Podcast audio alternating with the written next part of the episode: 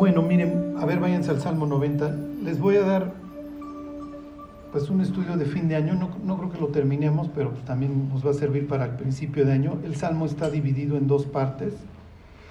Digo, como dicen, cualquier clasificación es arbitraria, ¿no? Este, porque primero va a venir una meditación acerca de lo que es la vida y luego a qué aspira el creyente. 90. Eh, esto sería un poema de sabiduría. Les insisto, cualquier, cualquier clasificación es arbitraria.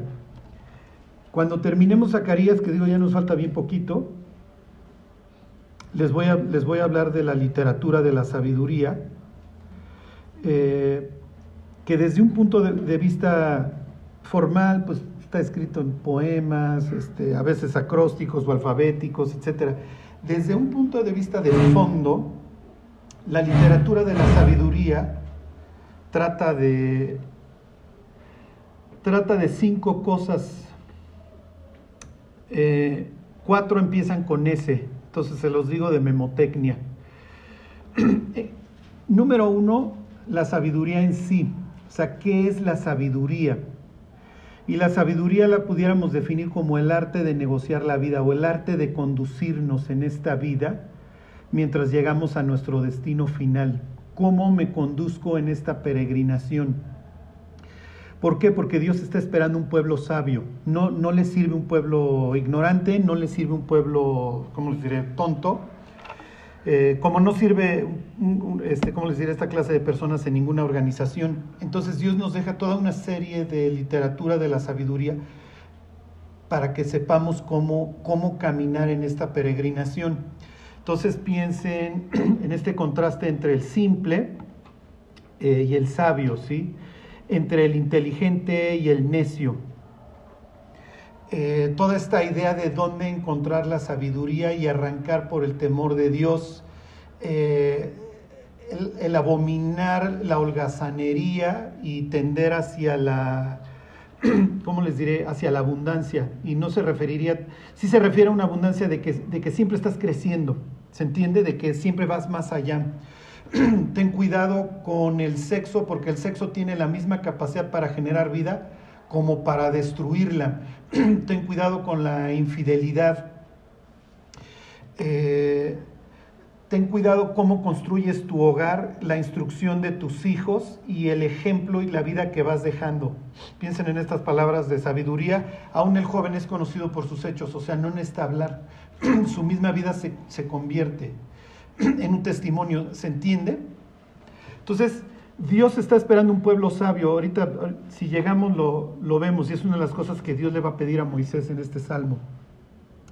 Que entonces la sabiduría misma, la literatura de la sabiduría trata otra S, del sentido de la vida. ¿Cuál es el sentido de la vida? y acuérdense que la ausencia de propósito destruye al cristiano, lo mata, lo deja como un náufrago en alta mar, en donde no distingue el norte del sur y simplemente está sobreviviendo y flotando y esperando que los tiburones no se lo coman. El sufrimiento no, no se entiende porque no es parte de nada. ¿Sí me explicó? Y como no, no voy a ningún lado, ningún viento me es propicio y simplemente me voy tropezando con la vida. No hay nada por qué vivir. ok, entonces la literatura de la sabiduría, de eso trata el Salmo 90, tiene esta idea de darle sentido a la vida. ¿Por qué? Porque la vida, como lo va a presentar el Salmo y como lo presenta el resto de la Biblia, la vivimos al oriente del Edén, en un sitio espantoso. Aunque ustedes no lo crean, viven en un mundo en donde el ser humano está constantemente en una carrera alejándose de Dios, intentando llegar a la conclusión de que Dios no existe, intentando huir de su creador. ¿Ok? Número tres, y aquí les, les digo lo que no es ese, la creación. La literatura de la sabiduría siempre va a tener que ver con la creación y siempre va a hacer referencia a ella. ¿Por qué? Porque la creación implica el ordenamiento del caos y un sentido que genera y que permite vivir. O sea, no crean que el planeta Tierra se da así en maceta. ¿eh? Ay, ¿qué creen? Hay nitrógeno y oxígeno y, carbono y, y, papayas y melón para que, para que te alimentes y hay pasto. Ajá. Entonces, la creación le dice al ser humano que hay un creador. Esto es lo que diría Pablo en Romanos 1, ¿se acuerdan? Porque las cosas invisibles de Él, hablando de Dios, su eterno poder y su divinidad se hacen claramente visibles desde dónde? Desde la creación del mundo. De modo, dice Pablo, dice, siendo entendido por medio de las cosas hechas, de modo que no tienen excusa. ¿Ok? ¿Qué es lo que trajo la ilustración al ser humano? La ilustración le dio un pretexto al humano para no creer en Dios. Entonces, eh, personajes, olvídense de Charles, o sea, desde, desde, el papá de, de, Darwin, ¿sí? y si mal no recuerdo, desde el abuelo. La idea es cómo le doy un pretexto al ateísmo. ¿sí? Por eso desde que estás en la primaria, secundaria, eres chango, eres chango, eres chango. O sea, tengo que arrancar a Dios, lo que decía ahorita Jessica, ya no vamos a llamarle la Navidad, vamos a llamarle las vacaciones, como los gringos, ¿no? Vamos a decirle holidays, porque tengo que arrancar a Dios de toda la ecuación. Entonces tienes que huir, sí, pero tienes que vivir en una negativa, porque ¿quién hizo el cielo? ¿Quién hizo el hígado? ¿Quién hizo el iris? ¿Sí me explicó? No se da en maceta. ¿Qué implica? Ajá, ¿Y por qué la literatura de la sabiduría siempre va a regresar a la creación? Porque la negativa de Dios implica, ah, genera un ser humano enfermo mental. Desde el capítulo 3 del Génesis, cuando Adán se va a esconder, ya te está hablando de un ser humano que está desquiciado. ¿Por qué? Porque cree que se puede esconder de Dios. Y debajo de esa higuera nos hemos ido a refugiar todos los seres humanos cuando pecamos. ¿eh? ¿Verdad que no me ve? ¿Verdad que no me ve? Y esto es común, también los vecinos tienen a sus divinidades caminando en el jardín. Entonces, ahí está Dios paseándose en la tarde, ¿se acuerdan? Entonces es su caminata, a ver, voy a platicar con, con mi creación, con con mi criatura, ¿no? A ver, Adán, ¿cómo vas? Estás arreglando el oriente, porque acuérdate que tienes que ir cada vez más en un sentido oriental, pero arreglando, no, no huyendo. ¿Dónde estás? Y luego viene una descripción de la humanidad. Es que tuve miedo y me escondí. Claro, porque si tú eres una criatura de Dios, hay tres cosas necesariamente implícitas. Número uno, relación. Si Dios te creó, bueno, pues te creó para tener una relación con tu, contigo. ¿Sí? Número dos, propósito. Bueno, pues si Dios me creó, bueno, pues algún propósito habrá tenido en mente. Y número tres, responsabilidad. Y si Dios me creó, bueno, luego entonces soy responsable delante de Él por los actos que cometo y que entiendo están mal. Por eso tengo una conciencia, conciencia, con conocimiento, con conocimiento. O entiendo que lo que hago está mal. Ok, número cuatro, la literatura de la sabiduría trata del sufrimiento. Hay todo un libro ahí de 42 capítulos en la Biblia dedicado al sufrimiento del ser humano. No es el único pero está dedicado al sufrimiento del humano. ¿Por qué una persona justa sufre? ¿Ok? Las personas justas sufren por dos razones, por sus propios pecados y por situaciones que están ajenas a ellos mismos, como es el caso del libro de Job. O sea, Job no se ha enterado de que el Consejo de Dios se ha reunido y que dentro de la Junta uno de los temas a tratar es su conducta, y su conducta es ejemplar. Sí, pero a Job se le acusa de ser un convenenciero. Y como Dios le ha, prosperado en la obra de sus manos y ha acercado su vida para que el Satán no se le acerque, entonces, a ver, pues genérale sufrimiento y vas a ver si no blasfema en tu cara. Entonces tienen toda, toda, toda esta idea de maldito sea el día en que nací, que le dieron buenas noticias a mi papá de que su mujer había dado a luz, ¿por qué no morí yo en el vientre de mi, de mi madre?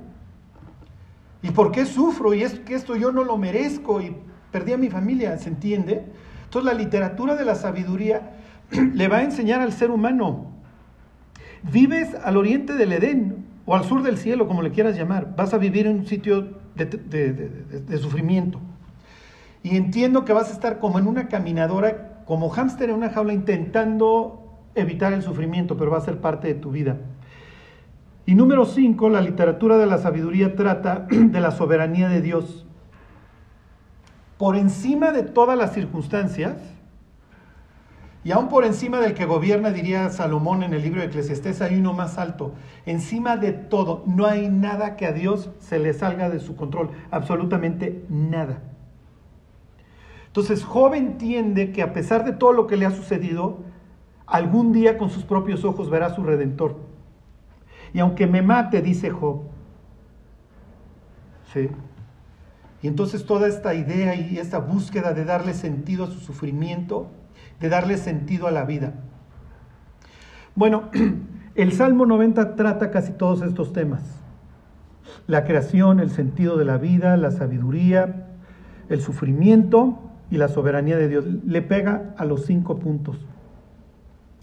¿Cuál es la idea? Que, miren, diciembre y enero son épocas de mucho, pues, ¿cómo les diré? Pues, de mucho meditar, de mucha depresión. Obviamente pues, los suicidios aumentan en enero porque pues ahí vamos de nuevo, ¿no? Eh, además, pues en este mundo ya no es el mismo año nuevo que los otros años, ¿eh? O sea, porque, ¿qué voy a hacer este año? Bueno, este año voy a intentar A, B, C y D, voy a lograr esto. Pero, o sea, el 2022 la humanidad vuelve a despertar en un mundo espantoso, ¿eh? Con incertidumbre, con, con nubarrones, como diría Jesús, con guerras y con rumores de guerras. Y entonces, bueno, ahí es donde entra la sabiduría. El pueblo de Dios, como diría Habacuc, precisamente en un poema, si el pueblo de Dios tiene los pies como de sierva, ¿se acuerdan? O sea, Dios dice, mira, vives en un lugar caído, pero a diferencia del mundo, aún en los pedregales, yo te puedo dar estas patitas para que puedas ir brincando, para que seas sabio y puedas ir de la mejor manera negociando la vida. Esto es lo que los jóvenes deberían estar constantemente escuchando, ¿sí? la sabiduría. A ellos está dedicado, por ejemplo, el libro de los proverbios. ¿sí? Hijo mío, si los pecadores te quisieran engañar, no consientas. Si dijeran, ven, echa tu suerte con nosotros, hazle como nosotros, no, no vayas por sus caminos. ¿sí? Porque en vano se tendrá la red delante de toda ave, pero ellos a sus propios pies ponen lazo. Es lo que queremos como papás, y de eso también se trata el libro de los proverbios. Instruye a tu hijo, y aun cuando fuere viejo no se apartará del camino. ¿Sí? Corrige a tu hijo mientras que, ¿se acuerdan? Mientras hay esperanza, mientras tienes tiempo todavía de... Porque algún día será producto terminado y lo que lograste, lograste. Y ahí pues podrás opinar y dar algunos consejos, pero no más. Y el hijo sabio, esa alegría de su padre, el hijo necio, el dolor de su madre. Es natural que, que encontremos ese tipo de frases en la literatura de la sabiduría. Entonces, si les preguntan, ¿qué es la sabiduría? Mira, la, Biblia la definiría como el temor de Dios. ¿Ok? Y la idea es que Dios quiere que aprendamos a caminar en medio de un mundo espantoso y caído. Luego entonces tenemos que tener mucho cuidado, tenemos que tener los ojos en la cabeza. Tal cual lo dice, ¿eh? miren tus ojos lo que tienes delante, no vayas así, porque te vas a estrellar. Ajá. Ten mucho cuidado con quién te vayas a casar. ¿sí? Porque de ahí vienen los hijos y de ahí viene el hogar y de ahí viene tu estabilidad emocional.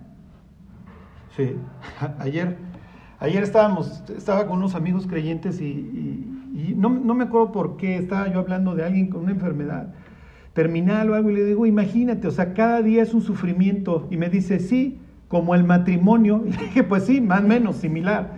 Entonces, por eso, o sea, para Dios la vida de las personas tiene mucho, mucha importancia, aunque la presente como simplemente un suspiro. Bueno,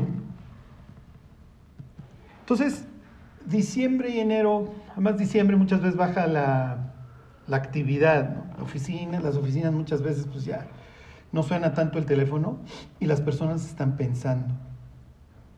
Acuérdense que el diablo le fascina Netflix, le fascina todo esto, ¿por qué? Porque mira, mejor vive la tragedia ajena a la tuya.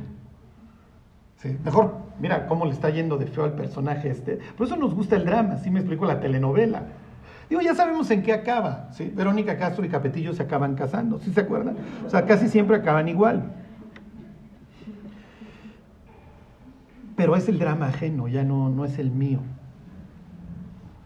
Me distraigo porque pensar en mi propia vida Y se acuerdan de Ageo, meditad, bien, meditad en vuestros caminos. ¿Por qué? Porque Dios, como lo dice el propio Salmo 90, sí puede traer gozo a nuestra vida. Sí hay esperanza para el pueblo de Dios y sí puede tener momentos de mucha alegría. Es lo que le va a pedir Moisés a Dios. Bueno, pues miren, empiezo por el título. Los cristianos nos morimos por falta de esto. Oración. Así, arranca. La palabra en hebreo es tefilam. Tefilim sería oraciones. El libro de Salmos en, en hebreo es teilim y oraciones tefilim, o sea, se parecen. Una cosa es himnos, o poemas, y la otra es oraciones. En este caso, el, salmo va a tratar de una petición y de una meditación que hace Moisés. ¿Ok? Entonces, eh, hay varios salmos que arrancan de esta manera con, el título de oración. Eh, miren, les pongo un ejemplo. El Salmo 102 Miren, si quieren vayan, este, ahora sí que por cultura general. Hay, hay salmos que además arrancan, por ejemplo, oración de David. Pues ahí está David orando. Oración de David en la cueva, eso es muy bueno porque les da una idea de que no somos los únicos que, tenemos pruebas. O sea, este señor antes de llegar a rey tuvo que pasar muchos años de cueva en cueva. ¿sí? Fíjense este, o sea, nuevamente esta idea del sufrimiento como parte de la vida, el Salmo 102 como el título. Oración de un afligido no, es, no, es, no está en el texto, ¿ok? Pero lo que sigue sí, oración del que sufre cuando está angustiado y delante de Jehová derrama su lamento. ¿Ok? ¿Por qué no oramos los creyentes? Porque pensamos que no hay nadie del otro lado, o si lo hay, no le interesan nuestras peticiones. ¿Ok? El título dice oración de Moisés. Hay los, ¿cómo les diré? Los grandes así, pues como dicen los gringos scholars, este, así, los eruditos de la Biblia, dicen que este es un salmo, y, miren, no es descabellado, ¿eh? dicen que es un salmo que le atribuyen a Moisés, pero que realmente compusieron los que regresan del exilio.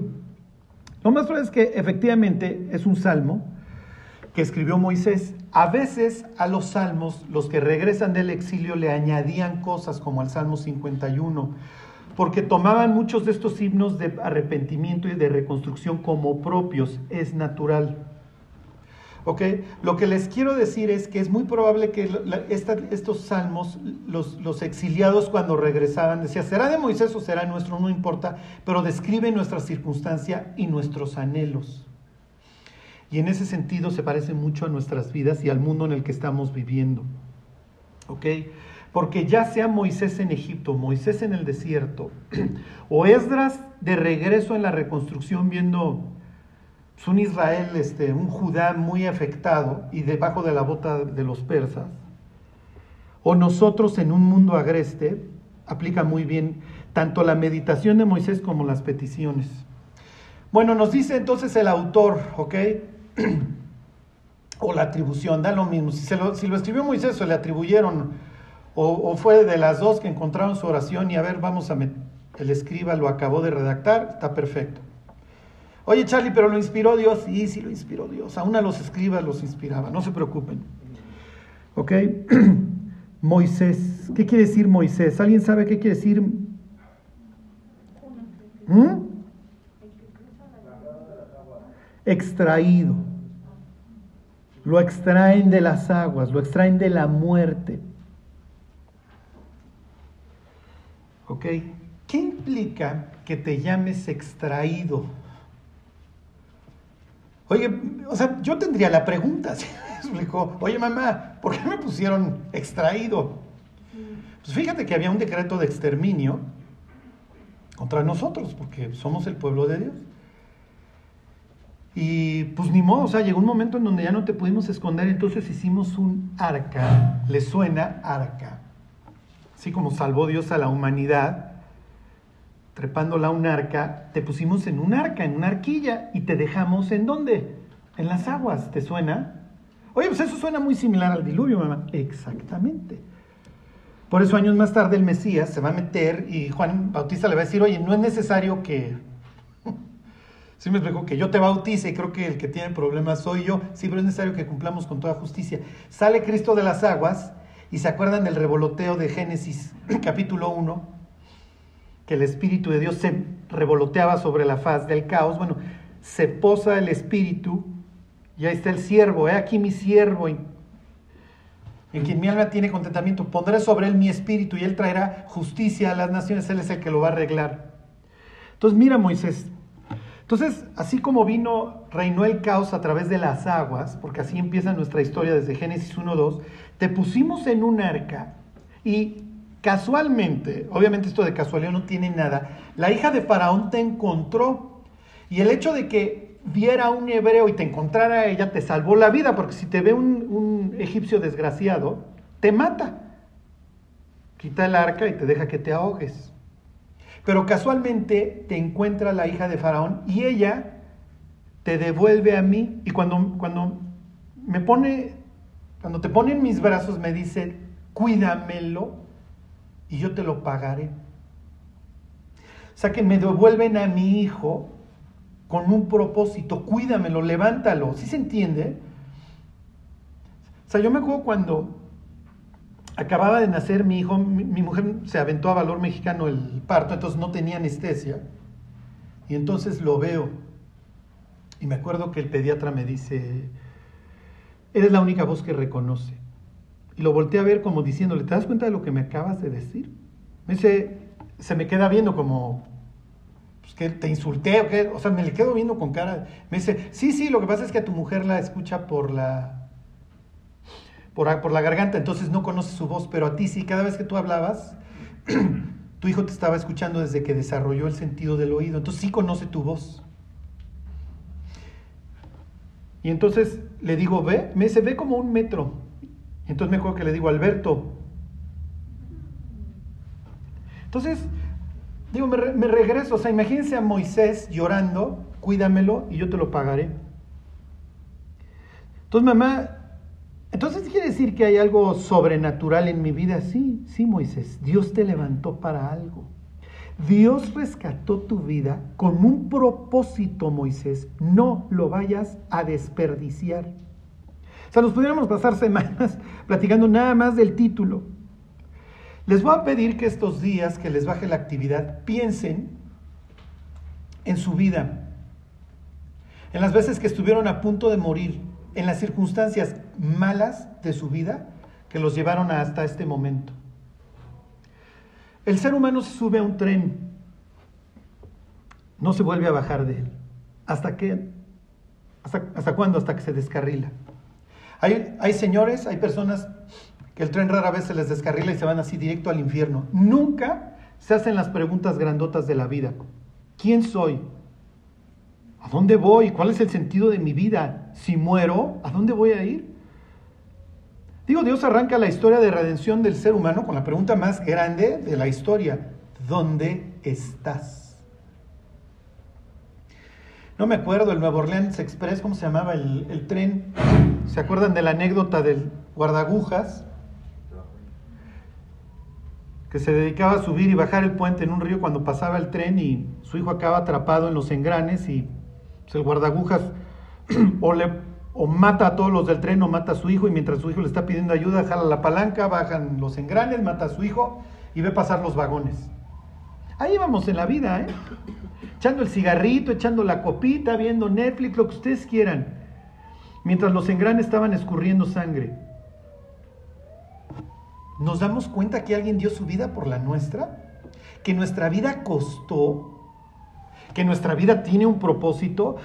llegar a la estación del tren y que el padre diga, oye, maté a mi hijo para que tú sobrevivieras, de alguna forma debería de, transformar nuestra vida. Oye, alguien dio su vida por mí. el Hijo de Dios. Bueno, pues alguna idea habrá tenido. ¿Se entiende? Entonces piensen, aún las peores cosas que sufrimos, fueron utilizadas por Dios para llevarnos a los pies, al pie de la cruz. Y si no las hubiéramos experimentado, es muy probable que hubiéramos ido al infierno. que nunca hubiéramos cuestionado cuál es el sentido de la vida, por qué el sufrimiento. Cuando nos sucede algo malo, la primera pregunta es, ¿por qué? Y muchas veces ahí arranca una búsqueda que nos lleva hasta Dios. No todo lo malo que nos pasó fue malo, ¿eh? Al contrario, a la luz de la eternidad, muchas cosas muy malas que nos pasaron, las vamos a ver como nada. Porque puestas en contexto vamos a decir, sí, pero esto me llevó a los pies de Dios. Y si no, nunca lo hubiera buscado. Hubiera desperdiciado mi vida. Cuando veo a Brad Pitt, digo, Dios, ¿por qué no fui hermoso? Ya saben lo que dice la respuesta divina. Qué bruto eres, Charlie.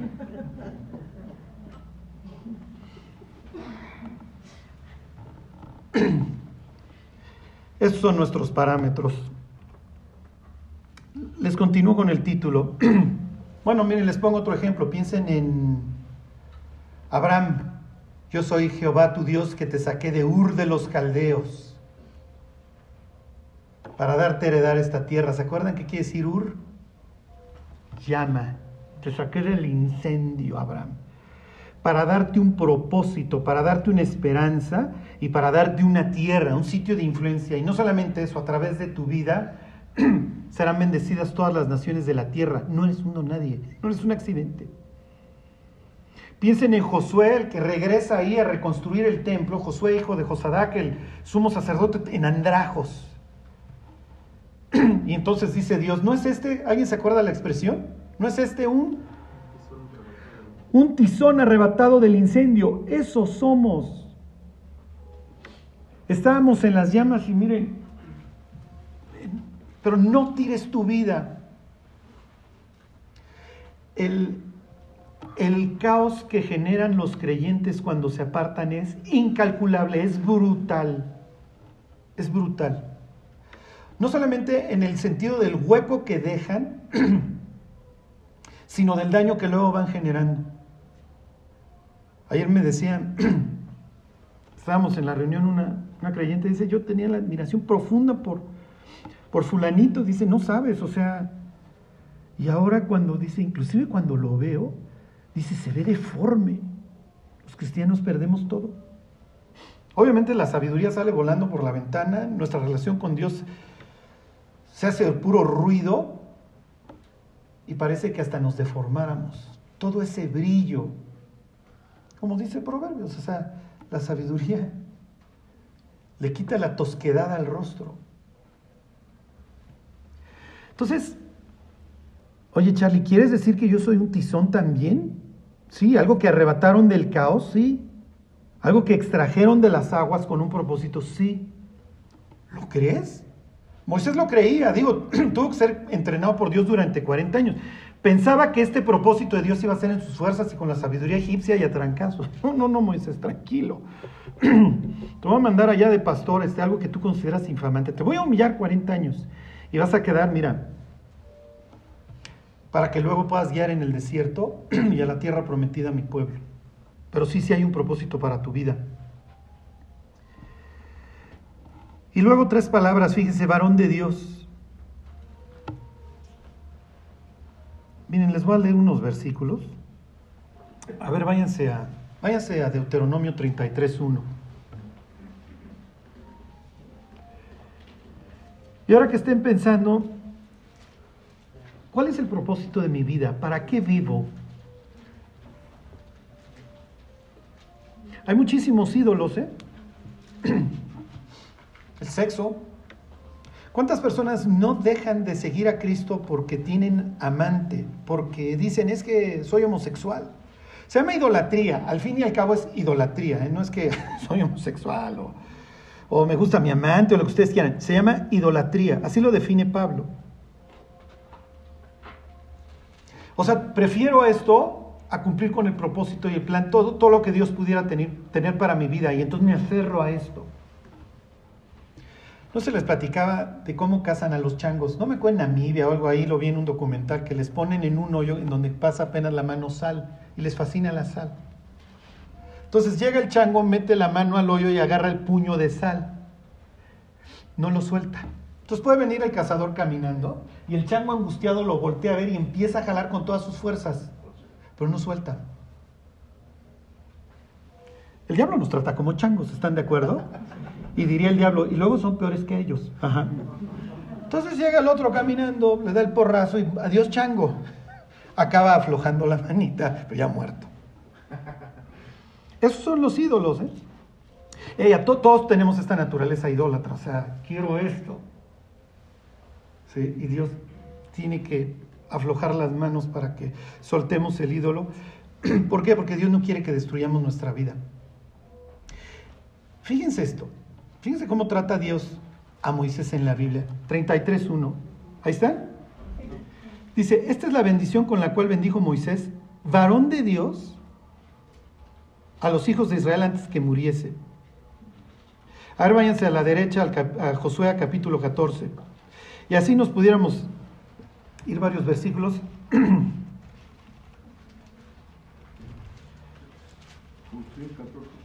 Josué 14, 6. Se lo leo, dice, y los hijos de Judá vinieron a Josué en Gilgal, y Caleb, hijo de Jefones en Eseo, le dijo, tú sabes lo que Jehová dijo a Moisés, varón de Dios en cada Barnea, tocante a mí y a ti. Le dice, oye, ¿te acuerdas que nosotros fuimos los únicos fieles? ¿Quién lo dijo? Moisés, varón de Dios. Y en Crónicas y en Esdras y acá y allá, todo es Moisés, varón de Dios, Moisés, varón de Dios. Llegas a los Salmos, Moisés, varón de Dios. ¿Te imaginas que preguntaran por ti y te dijeran, oye, ¿conoces a fulano? Sí, sí, el hombre de Dios, ¿no? ¿Les gustaría la identificación? Oye, ¿conoces a fulanita? Sí, sí, fulanita, la cristiana, la mujer de Dios. ¿Les gustaría su, su epitafio? O sea que el día de, tu sepelio, oigan, ¿qué le ponemos a la urna de las cenizas? Ponle fulanito, varón de Dios. ¿Qué le ponemos a la lápida? Ponle fulano, varón. Aquí ya hace fulano, varón de Dios. O sea, fíjense el honor que le está dando Dios a Moisés por todos lados. y así arranca el salmo. La oración, sí, la petición de un hombre de Dios que se llama Moisés, el extraído. Ok, ¿qué es lo que le va a pedir Moisés? Bueno, regresense al Salmo. Moisés va a empezar a poner en claro muchísimas cosas. Es un poema de sabiduría. Y Moisés le va a reconocer a Dios algo. Hayan sido las circunstancias que hayan sido, el pueblo de Dios está vivo. Está vivo y activo. El pueblo de Dios y su proyecto continúa. Y les digo, no importa si este salmo lo escribieron los que regresan del exilio o lo escribió Moisés saliendo de Egipto o durante sus años en el desierto. Es muy probable que Moisés hubiera escrito esto en el contexto de Éxodo 32 después de que los israelitas hacen el, el becerro. ¿Sí? Semanas o meses más tarde. Fíjense, dice, Señor, ahí, tú estás allá y nosotros estamos acá. Señor, tú nos has sido refugio de generación en generación. Como sea, ya llegamos hasta acá y tú nos has traído y tu mano nos ha ido acompañando. La palabra refugio también la puedes traducir como tú nos has sido morada. ¿Ok? De generación en generación, desde que llamaste a Abraham, a Isaac, a Jacob, estos 400 años en Egipto, estos meses o años en el desierto, o todos estos siglos de regreso en una Judá destruida, pero en donde tenemos una esperanza de reconstrucción y de volver a ser tu pueblo. Y de que tu obra, tu obra Dios en, en tu pueblo, se pueda seguir reflejando y que las naciones vecinas lo puedan ver.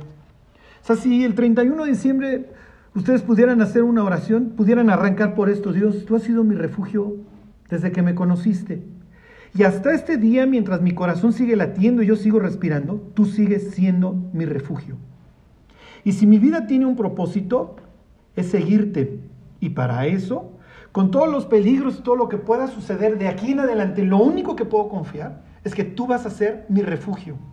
Esa es la forma en la que la Biblia constantemente presenta a Dios como mi luz, como mi pastor, como mi roca, ¿sí? como el que me pone en alto para que cuando pasen esos torrentes no desgajen mi morada, mi vida, etc. Y luego, una referencia a la sabiduría, fíjense. Antes que naciesen los montes y formases la tierra y el mundo, desde el siglo y hasta el siglo, tú eres Dios. ¿Se acuerdan que esto es lo que dice Proverbios 8? La sabiduría dice, yo estuve ahí antes de que se formaran los montes, los collados, etc. ¿Qué es lo que está haciendo Moisés? Moisés está poniendo su vida en perspectiva y la está poniendo frente a la eternidad. ¿Por qué? Porque más adelante va a hablar no de la eternidad, sino de la vida en este mundo. De eso se trata la literatura, de la sabiduría, cómo negocio la vida. Echa mano de la eternidad a la cual fuiste también llamado, le describe Pablo a Timoteo. Pon tus ojos en lo que importa porque algún día va a venir Dios y te va a pedir cuentas, con lo mucho o poco que te haya dado. La próxima semana les va a poner yo una predicación que di apenas de la, de la parábola de las minas. Las minas es poco dinero, eran 100 días de salario. Piensen 14 mil pesos. A diferencia de la parábola de los talentos en donde son kilos y kilos de plata, son fortunas.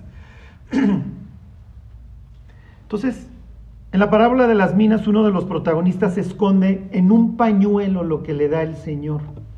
O sea, no le da nada. O sea, imagínense que llegue un ricachón y te dice, oye, me voy a ir, voy a recibir un reino, voy a ir a otro país a que me confirmen como presidente de... Pero cuando regrese te voy a pedir cuentas, te voy a dar algo y quiero que negocies, ¿eh? Y te da 14 mil pesos. Pues, ¿qué voy a poner, Dios? ¿Una taquería? Pues ni para los tacos, ni para los primeros tacos me alcanza. Ni para el puesto ni para el refri. ¡Ey! Vivimos en un mundo agreste, ¿eh? Dice Jesús que fue una embajada detrás de él para decir, no queremos que este gobierne sobre nosotros. O sea, van a trabajar con pocos dones y en un mundo agreste. Así que échenle ganitas, muchachos. Hoy pensamos el cristianismo gringo espectacular, el lugarzote. ¿No es cierto? Jesús tiene que llegar a tocar a las puertas de esas iglesias. ¿Me invitan? digo a ver a qué hora acaba el speech motivacional y me invitan, mencionan algo de la Biblia y que no tenga que ver con la prosperidad de Abraham. El Señor no le alcanzaba ni para tener esposa. Ok, tú estás ahí, Dios. Tú eres Dios y yo estoy acá. Antes que formases la tierra y el mundo, desde el siglo y hasta el siglo, tú eres Dios. Y obviamente esto es algo que le trae confianza a Moisés. Que no estoy desamparado. Hay alguien que desde la eternidad ha existido y que ahora a mi vida temporal le puede dar sentido. De eso se va a tratar el resto, los últimos versículos del Salmo. Pero tú estás allá y yo estoy acá. Tú eres eterno yo en un sentido sí y en un sentido no. En esta vida no lo soy, pero voy a la eternidad. Entonces, ¿qué haga con esta vida temporal? Juega muchísimo. Nuestra eternidad tiene que ver con esta vida temporal. No la desperdicien. Es increíble lo que el diablo ofrece en esta vida. Es increíble, los foquitos nos deslumbran. Dijera Juan, la vanagloria de la vida. Pero de eso no vamos a comer del otro lado. En la parábola de las minas, los dones tan pequeños contra las recompensas tan grandes son totalmente desproporcionadas. Aquí están tus 10 minas, son 140 mil pesos, sé sobre 10 ciudades. Imagínate, a ti qué te tocó? Jefe de manzana. No, no, amigo. A mí me dieron 10 ciudades. Versículo 3. Vuelves. ¿Se acuerdan de esta palabra en hebreo? Es la misma que se utiliza a veces para arrepentimiento, volver. Y Moisés va a hacer un juego de palabras increíble con, con ese término, con vuelves. Dice, vuelves al hombre hasta ser quebrantado y dices, nuevamente la palabra volver, vuelvan hijos de los hombres. No le está diciendo que se conviertan en ese sentido, le está diciendo regresen. ¿A qué? La palabra quebrantado, este término se utiliza nada más tres veces en la Biblia y el otro es como, o sea, ni siquiera es exactamente lo mismo. Esta es la única, la traducción es triturado. Vuelves al hombre hasta ser triturado. ¿Qué idea está dando? Porque polvo eres y al polvo regresarás. Les tengo malas noticias. Esta vida termina. No importa cuánto lo ignoremos, nos vamos a morir. Digo, a menos que Dios quiera nos rapten. Todos vamos a ser transformados, diría Pablo. Algún día, como dice el pasaje, llega Dios y dice, regresa. Se acabó tu vida. Vas o al cielo o al infierno. Y si vas al cielo vas o a sufrir pérdida o a ganar recompensas. Pero algún día, como dice aquí el pasaje, como dice Moisés, Dios, tú nos has sido refugio. Antes de que formaras todo, tú eres Dios. Y llega el momento en donde le dices al ser humano, regresa. Lo vuelves a hacer polvo y le dices, ven acá. Y le dices, regresa. Regresen hijos de los hombres. Y luego la forma en la que Dios ve el tiempo a diferencia de nosotros. Le dice, porque mil años delante de tus ojos son como el día de ayer que pasó y como una de las vigilias de la noche. Los romanos la dividían en cuatro vigilias. ¿Quién sabe los centinelas judíos en cuánto dividían las noches? En cuatro o cinco vigilias de tres o dos horas. Eso es nuestra vida delante de los ojos de Dios. es así, pero muy cara, muy importante, muy costosa. Fíjese cómo sigue describiendo. ¿Ya se, ¿Ya se deprimieron o todavía no? Porque se pone peor, ¿eh? Los arrebatas como con torrente de aguas, son como sueño. Como la hierba que crece en la mañana, en la mañana florece y crece, a la tarde es cortada y se seca. Así ve la literatura de la sabiduría, la vida humana, como algo pasajero. Sí, pero algo que ya crecí como flor, ya soy hermoso. Sí, pero de repente te marchitas y te mueres. ¿Y qué hiciste con tu vida? Fíjense, versículo 7, porque con tu furor somos consumidos y con tu ira somos turbados. Los judíos tienen esta forma de escribir, de hacer énfasis, de recalcar. Este es un claro ejemplo. Le llaman paralelismos. Entonces, porque con tu furor somos consumidos nos hubiera bastado ya para deprimirnos, Moisés, pero no, o sea, le tienes que echar más crema al taco. Y con tu ira somos turbados. Pusiste nuestras maldades delante de ti, ya con eso ya nos hubiera bastado Moisés, pero no, nuestros hierros a la luz de tu rostro. Vivimos en un mundo, al oriente del Edén o al sur del cielo, como le quieran llamar, en donde el, ser humano vive alejándose de Dios, pero podrido en sus pecados. Moisés está presentando una, una forma de ver la vida horrible. Vivo en un mundo lleno de pecado. O sea, Abro el celular, sale la noticia y el flashazo. O las muertes, o los atropellados, o el que se volteó con los migrantes. O sea, vivo en un mundo espantoso, sobre el cual está la ira de Dios. No pudiera ser distinto. ¿Ustedes creen que Dios sonríe cuando se asoma el planeta? Dios, estaríamos hablando de un Dios desquiciado, estaríamos hablando de un Dios griego. Un Dios en su sano juicio, cuando se asoma y ve el desastre, moral, espiritual de la humanidad, no le queda más que ponerse a llorar. Es lo que está diciendo Moisés. Somos consumidos con tu furor, con tu ira, Dios. que Vivimos en un mundo horrible. Acabamos de ver cómo juzgaste a los dioses de Egipto, cómo le fue a los, a los egipcios, Dios. Es un lugar horrible.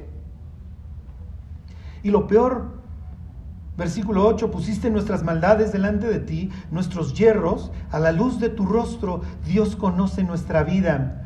Habla en sentido general y luego se va a lo particular y así es el, el autor en la Biblia. El autor bíblico le gusta pasar de general, particular, particular, general. Esto es horrible en nuestra propia vida porque los creyentes sufrimos, el pueblo de Dios sufre con sus propios pecados. Versículo 9, porque, nuestros días declinan a causa de tu ira. Acabamos nuestros años como un pensamiento. Oye, mamá, ¿cómo me llamó? ¿Por qué me pusiste Moisés? Te extraje de las aguas, te puse en un arca, etcétera. Ay, sí es cierto, mamá, después del diluvio la vida humana fue peor, ¿verdad? Y se empezó a cortar y a cortar, sí. Lo entiende perfecto, nuestros días declinan, diría Moisés, a causa de tu ira. Versículo 10, los días de nuestra edad son 70 años, y dice, si en los más fuertes son 80 años, con todo, su fortaleza es molestia y trabajo porque pronto pasan y volamos. No importa, es que ya la aprendí, ya me saqué la lotería, ya la hice en los negocios. Sí, pero todo es finalmente molestia y trabajo y además sabes que lo puedes perder así. Mañana te da cáncer y te mueres. Pronto pasan y volamos nuestra vida. ¿Cuál es el sentido? Cuando vean las portadas con Paris Hilton, así, no sé si lo han visto en el Starbucks. ¡Wow! Es que es la heredera de, los hoteles, está riquísima y mírala qué guapa y su marido, etcétera. Con todo su vida es molestia y trabajo. Y si le va bien va a llegar a los 80 años, echa pedazos igual que el resto de nosotros. Y luego, y luego ir a la eternidad, a encontrarse con aquel, diría Moisés, que es desde el siglo y hasta el siglo, a encontrarse con Dios y encontrarse con Dios y darse cuenta que estuvo desquiciada durante toda su existencia. Es lo que va a decir Moisés. Versículo 11. ¿Quién conoce el poder de tu ira y tu indignación según que debes ser temido? Si la humanidad entendiera la ira de Dios y la indignación de Dios hacia el pecado, viviríamos de forma muy distinta, aún el pueblo de Dios. Pero el ser humano sigue debajo de esa higuera sin darse cuenta que la ira de Dios está sobre él y que hay un infierno y que al final de cuentas hay justicia en el universo. Pero ¿cómo está el ser humano? Como el chango este, agarrando la sal y no la puedo soltar. Porque si suelto toda esta gloria, esta fama, esta riqueza, me voy a quedar vacío. Eso es lo que crees. Pero si no lo sueltas no vas a poder recibir lo que Dios quiere darte. Es lo que diría Jesús. No hay nadie que haya dejado padre, madre, casa, riqueza, terrenos, etcétera, por causa de mí del Evangelio que no vaya a recibir cien veces más en esta vida, con persecuciones y más adelante la vida eterna. Pero tienes que dejar esto, si no, tu vida no va a funcionar. Y entonces Moisés diciendo en toda su meditación, Dios, ¿quién conoce el poder de tu ira? O sea, no estamos conscientes, ¿va? Diría Pablo, hoy vemos por espejo. Cuando lleguemos al cielo, imagínense lo que vamos a meditar. Dios, todo lo que pude haber hecho, ¿verdad? Sí. A ver, pon mi vida como tú la habías pensado, sin un solo desvío. Así la línea recta. Y a ver, pon la calca encima de la que llevaba.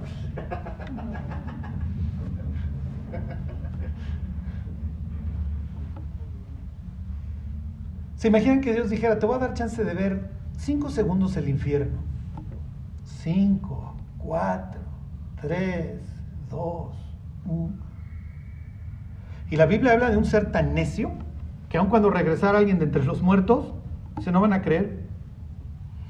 Y casualmente los evangelios casan a Lázaro, que se va al seno de Abraham, con Lázaro, el hermano de Marta y María, que resucita. ¿Será el mismo? Lo más probable es que no. Pero Lázaro regresa de los muertos y la idea ahora es, hay que matarlo. Por eso Moisés dice, no entendemos, va a Dios. Y Dios diciéndole, no, no, Moisés. Ustedes no entienden. Entonces, después de, esta, de este cuestionamiento que se hace Moisés, oye Dios, ¿quién conoce el poder de tu ira y tu, y tu indignación? Te deberíamos de tener miedo, va. Sí, le deberían de tener pavor al pecado, Moisés. Le deberían de tener pavor. Deberían de estar conscientes que su, historia se está escribiendo hoy. Y cada renglón torcido va a tener consecuencias allá. Lo que amarren acá, se amarra allá, ¿se acuerdan? Y lo que desamarren acá, se desamarra allá. Es lo que le dice a los discípulos, aguas, ¿eh? Porque ustedes van a ser el ejemplo. Y lo que aquí digan, yo se los voy a respetar allá. Y lo que dejen de decir acá, se los voy a respetar también allá. Y luego, la petición. Versículo 12. Enséñanos de tal modo a contar nuestros días que traigamos al corazón sabiduría. Estoy en cuenta regresiva, ¿va? Sí. Y entonces, entonces sé muy sabio de cómo vas a aprovechar las horas o los años que te queden de vida, porque la historia se está escribiendo hoy. Le está rogando Moisés a Dios, hazme un hombre sabio, ayúdame a no desperdiciar mi vida. Enséñame de tal forma a contar mis días, a reconocer que mi tiempo es finito y que tengo y que tengo que llegar con una buena cuenta. No puedo desperdiciar mi vida, Dios. Solamente tengo estos días que tú tienes contados. Por favor, dame la suficiente sabiduría para saberlos navegar y que cuando me llegues a pedir cuenta de los muchos o pocos dones que me hayas dado, talento o minas, no me importa, yo puedo escuchar de tus labios, bien, buen siervo y fiel, sobre poco fuiste fiel, sobre mucho te pondré. Arriba dice Moisés que le dice Dios a los hombres, ya, regrésate, ven a dar cuentas.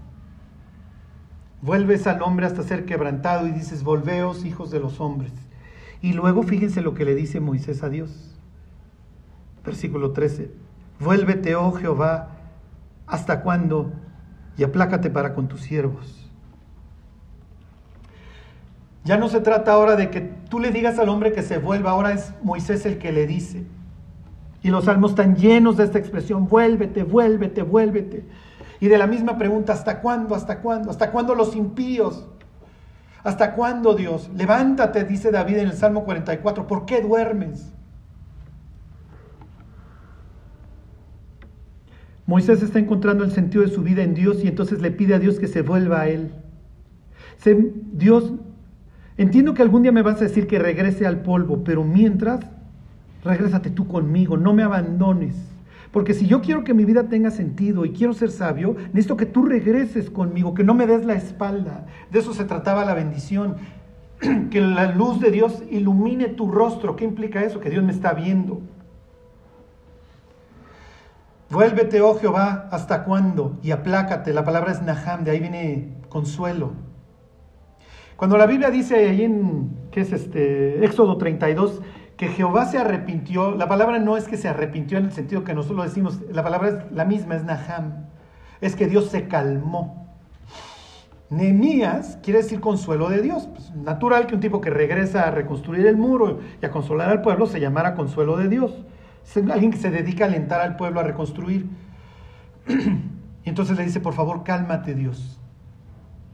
Por eso es muy probable o que lo escribieron en el postexilio o que lo escribe Moisés en el desierto. Dios, tú has sido nuestro refugio, nos cuidaste de no ser exterminados en Egipto, nos sacaste al desierto y aquí nos has sustentado y ahora la regamos, por favor aplácate para con tus siervos. De mañana, versículo 14. De mañana sácianos de tu misericordia y cantaremos y nos alegraremos todos nuestros días. La idea de la mañana es que terminen las tinieblas, que la noche concluya, que ya Dios me dejes de estar atizando y me des tantita paz. Jehová, de mañana oirás mi voz, de mañana me presentaré. Constantemente tenemos la palabra profética más segura, la cual hacéis bien en estar atentos como en un lugar oscuro hasta que salga, hasta que el lucero de la mañana salga en vuestros corazones, la mañana. Israel cruza el mar rojo y en la mañana, porque cruzan de noche, viene la salvación y aplasta a ese ejército que venía a exterminarlos finalmente. Y queda un océano entre Egipto y el pueblo de Dios. Ezequías así en la noche más larga de su vida cuando tiene la espada de Siria sobre sí y entiende que lo que sigue es un sitio de años horrible, en donde se van a acabar comiendo sus propios hijos y luego la muerte, le ruega a Dios que lo salve y en la mañana encuentran 185 mil cadáveres. Mi alma te espera, diría David, más que los centinelas la mañana. sea, ya quiero que salga el sol, ya. Quiero que Dios empiece a hacer resplandecer su rostro sobre mí. Fíjense, se los vuelvo a leer. De mañana sácianos de tu misericordia y cantaremos y nos alegraremos todos nuestros días. Alégranos conforme a los días que nos afligiste y los años en que vimos el mal. Aparezca en tus siervos tu obra y tu gloria sobre sus hijos. Sea la luz del Señor nuestro Dios sobre nosotros y la obra de nuestras manos confirma sobre nosotros. Sí, la obra de nuestras manos confirma. Al final de cuentas, lo único que nos va a importar el día que muramos es que Dios haya podido obrar a través de nosotros.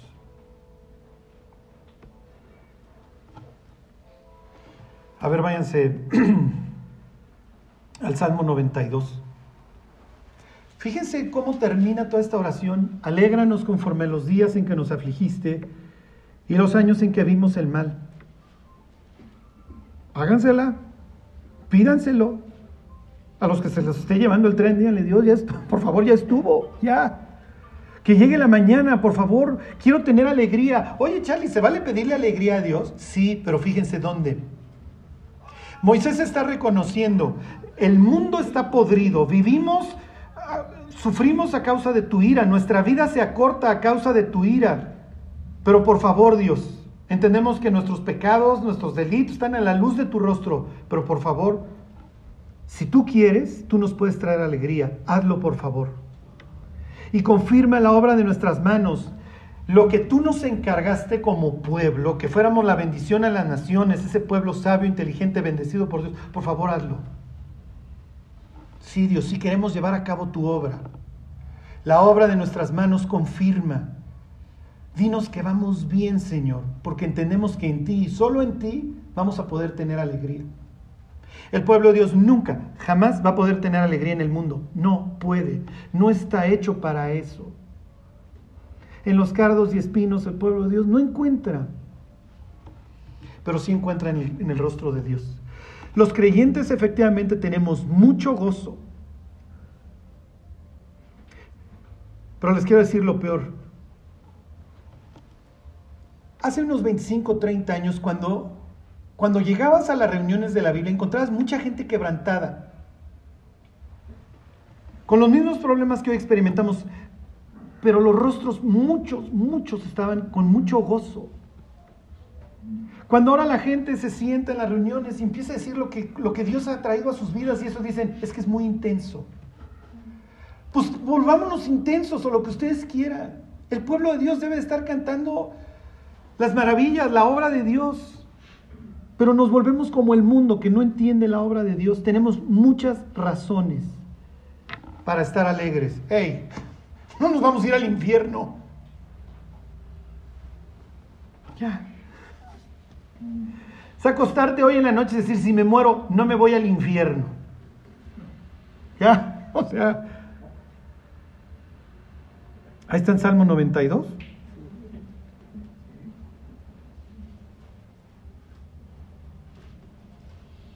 Dice el 5, cuán grandes son tus obras, oh Jehová, muy profundos tus pensamientos. Miren, diría Pablo que nosotros escudriñamos aún que, aunque les recomiendo un libro para esta Navidad. Aunque, aún lo profundo de Dios. O sea, Dios dice, tú puedes conocer mis obras y de forma profunda. ¿Por qué? Porque tienes la mente de Cristo. Te di mi cerebro. Otra razón para tener gozo. Puedo conocer a Dios, lo, puedo entenderlo, puedo extraer. Dios no solamente lo veo como mi refugio en medio de esta tormenta, pero tengo muchas razones. Además, Dios me sacó de un incendio con un propósito. Que yo fuera luz, que yo fuera sal, que fuera el, el que publicara sus virtudes. Entonces, cristianos, ya no se guíen por el mundo, no disfruten el mundo, no busquen en una pareja, en el dinero, no busquen ahí. ¿Por qué? Porque no van a encontrar, nadie ha encontrado. Cuando se casó Brad Pitt con Angelina Jolie dije, no, así va a ser feliz.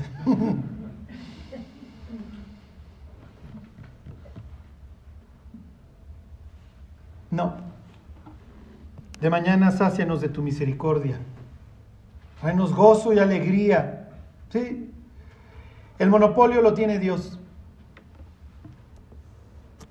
Ah, bueno, pero entonces sí puedo disfrutar a mi cónyuge si, si conozco a Dios. Sí, entonces sí. Ya, le pones las armas, ya vamos a llevar las relax, vamos a querernos y vamos a gozar los sinsabores de la vida y las partes buenas. Se los vuelvo a leer, cuán grandes son tus obras, oh Dios, muy profundos son tus pensamientos. El hombre necio no sabe y el insensato no entiende esto. No, el incrédulo no entiende la obra de Dios. El incrédulo no le puede decir a Dios, confirma mis obras, Dios. Lo primero que tienes que hacer es arrepentirte, o sea, ¿de qué me sirve confirmarte que vas bien en esa empresa si te vas a acabar pudriendo en el infierno? O sea, no te hago un favor. Vayas a Habacuc 3.2 y ahí terminamos. Otra oración.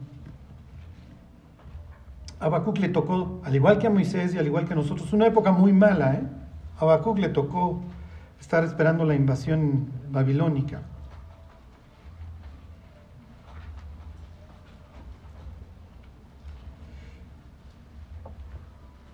Pídanle a Dios el 31 de diciembre, cuando se estén comiendo las uvas, 12 veces la misma cosa. Enséñame de tal manera a contar mis días que traiga al corazón sabiduría. Hazme sabio, hazme sabio, hazme sabio. Porque si no me voy a ir sobre el bulto, me voy a ir sobre cualquier tentación y voy a tirar mi vida. La voy a destruir. Voy a poner otras cosas más arriba de ti. Voy a adorar a dioses ajenos que efectivamente me van a destruir, y no solamente a mí, sino también a mi familia y a los que me rodean.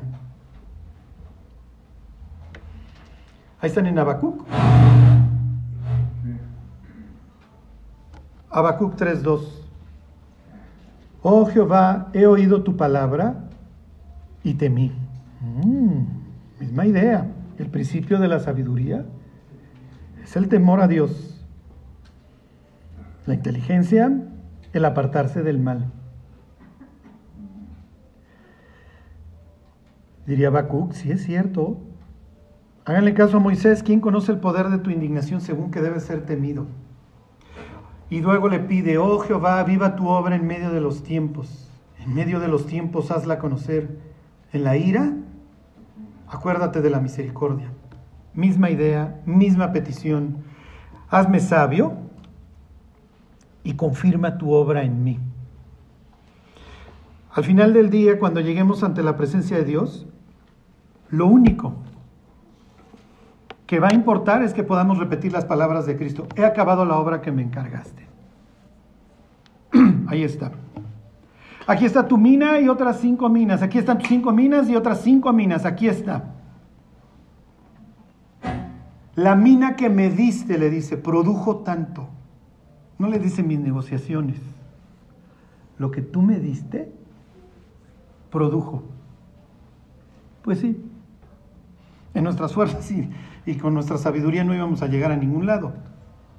A la cirrosis, al enfisema pulmonar, a lo que ustedes quieran. La mina, tu mina produjo tanto. Está bien. Lo único que importa al final del día es que hayamos sido fieles. Dios es fiel y por eso quiere compartir esta naturaleza con nosotros, la fidelidad. Bueno, tenemos que volver a tener gozo, pero eso nada más lo vamos a encontrar en Dios y en sus caminos. El pueblo de Dios debe de estar gozoso. ¿Sí? Y diría David, más que cuando aumentó el mosto de ellos, yo tenía más gozo. Más que cuando ese cuate sacó la lotería, yo sé que yo tenía algo mucho más profundo. La alegría que Dios me da no solamente es momentánea, también tiene una visión hacia la eternidad. Somos el pueblo de Dios. Pablo escribe desde la prisión y dice, estad siempre gozosos. Y dices, oye, estás podrido en un calabozo y es muy probable que te acaben matando. Pues sí, pero para mí el vivir es Cristo y el morir es ganancia. Y si permanezco es por causa de ustedes, dice Pablo. Pero si no, pues saldré de Roma y me voy al cielo, y ustedes saldrán de Tlanepantla y se van al cielo. pero mientras que valga la pena. Todas estas ideas de la sabiduría, piensen cómo las, plasma, las va plasmando Pablo. Aprovechen bien el tiempo, dice, andad como sabios y no como necios, aprovechando bien el tiempo porque los días son malos. Lo más probable es que ese día el Salmo 90 estaba flotando en el cerebro de Pablo. Y dijo, sí es cierto, nuestros días declinan a causa de tu ira, Dios. Vivimos en un mundo horrible, los días son malos, pero mientras vamos a andar como sabios. Bueno, les deseo lo mejor para el próximo año y eso es que caminen con Dios. Lo único que importa, como les repito todos los años, es que el siguiente estemos aquí, echando el bofe, como ustedes quieran, pero que estemos aquí. Que sigamos agarrados de la mano de Dios y alentándonos los unos a los otros. Bueno, vamos a orar y nos vamos. Dios, te queremos dar muchas gracias por, por todo lo que tú permitiste este año, Dios. Te damos gracias porque pues nos trajiste hoy hasta acá, Señor. Tú eres nuestro refugio y lo tenemos que reconocer. Ayúdanos, Dios, a poner nuestros ojos en la eternidad, a fijarlos en ti y correr esa carrera que tú has puesto delante de nosotros. Dios, bendice nuestras vidas y confirma la obra de nuestras manos, Dios. Sí, la obra de nuestras manos confirma. Que así sea, Señor. Te lo pedimos en el nombre de Cristo Jesús. Amén.